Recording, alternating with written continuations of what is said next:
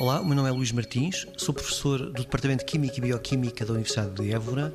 e investigador do LACV Requinte Polo de Évora da Universidade de Évora. Bom, asfaltenos eh, é uma fração do petróleo, do petróleo bruto, e em determinadas condições, sobretudo quando as condições experimentais podem eventualmente variar, eles tendem a precipitar e, portanto, a formar espessas camadas eh, de sólido em torno da parte interna dos tubos, nas válvulas, nas uniões, etc. E que, em, nas situações mais complicadas, acaba por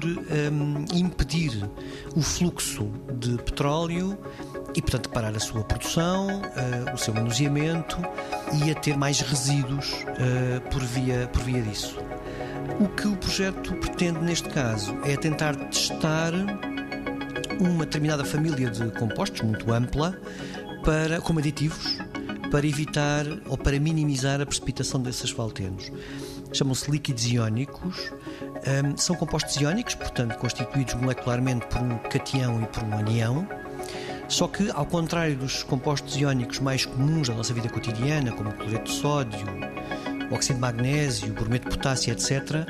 são compostos que têm pontos de fusão mais baixos do que estes que eu agora disse, muitos deles pontos de fusão abaixo da temperatura ambiente e, portanto, são líquidos à temperatura ambiente. E portanto a ideia é isso, é tentar utilizar uh, um conjunto de líquidos iónicos e testá-los no sentido de tentar perceber se eles têm alguma influência na interação eh, das moléculas das faltendas umas com as outras e, se é possível, que minimizem a tendência que elas têm para precipitar. 90 Segundos de Ciência é uma produção conjunta Antena 1, ITQB e FCSH da Universidade Nova de Lisboa, com o apoio da Fundação para a Ciência e a Tecnologia.